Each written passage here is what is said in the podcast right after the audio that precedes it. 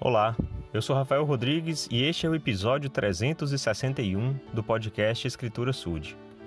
O presidente Thomas S. Monson, 16º presidente da igreja, disse o seguinte na Liahona, que é a revista que a igreja publica, em janeiro de 1996.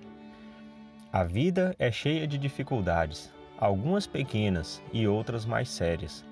Parece haver um estoque inesgotável de desafios para todos. O problema é que geralmente esperamos soluções instantâneas para esses desafios, esquecendo frequentemente que a virtude celestial da paciência é necessária.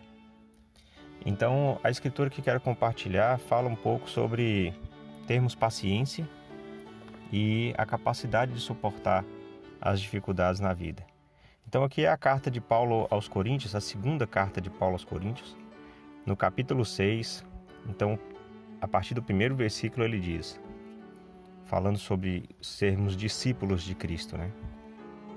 E nós, cooperando também com Cristo, vos exortamos a que não recebais a graça de Deus em vão.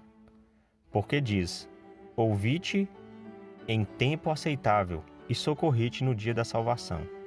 Eis aqui agora o tempo aceitável, eis aqui agora o dia da salvação.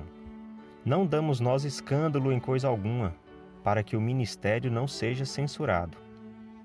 Antes, como ministros de Deus, fazendo-nos agradáveis em tudo, na muita paciência, nas aflições, nas necessidades, nas angústias, nos açoites, nas prisões, nos tumultos, nos trabalhos, nas vigílias, nos jejuns, na pureza, no saber, na longanimidade, na benignidade, no Espírito Santo, no amor não fingido, na palavra da verdade, no poder de Deus, pelas armas da justiça à direita e à esquerda, por honra e por desonra, por infâmia e por boa fama, como enganadores e sendo verdadeiros, como desconhecidos, mas sendo bem conhecidos, como morrendo e eis que vivemos, como castigados e não mortos, como contristados, mas sempre alegres, como pobres, mas enriquecendo a muitos,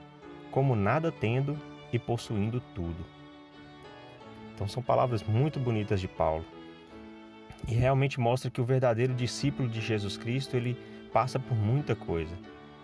É, o mundo e as outras pessoas e as outras situações podem julgar o discípulo de Cristo por muitas coisas, né? Até como é, enganador, aqui Paulo diz. Mas o discípulo verdadeiro, o discípulo de Jesus Cristo é verdadeiro. O discípulo de Jesus Cristo, ele aceita aguardando na fé, na esperança, na paciência, mesmo nas aflições, nas dificuldades, em qualquer situação. Ele suporta, ele supera, ele encontra forças, ele se apega com Deus, ele fortalece a fé. E eu gostei muito de como ele diz, mesmo sendo pobres, mas enriquecendo a muitos, porque a verdadeira riqueza está na palavra, está na bênção, está na oportunidade de, de superação, de é, redenção em Cristo, que é o nosso Salvador.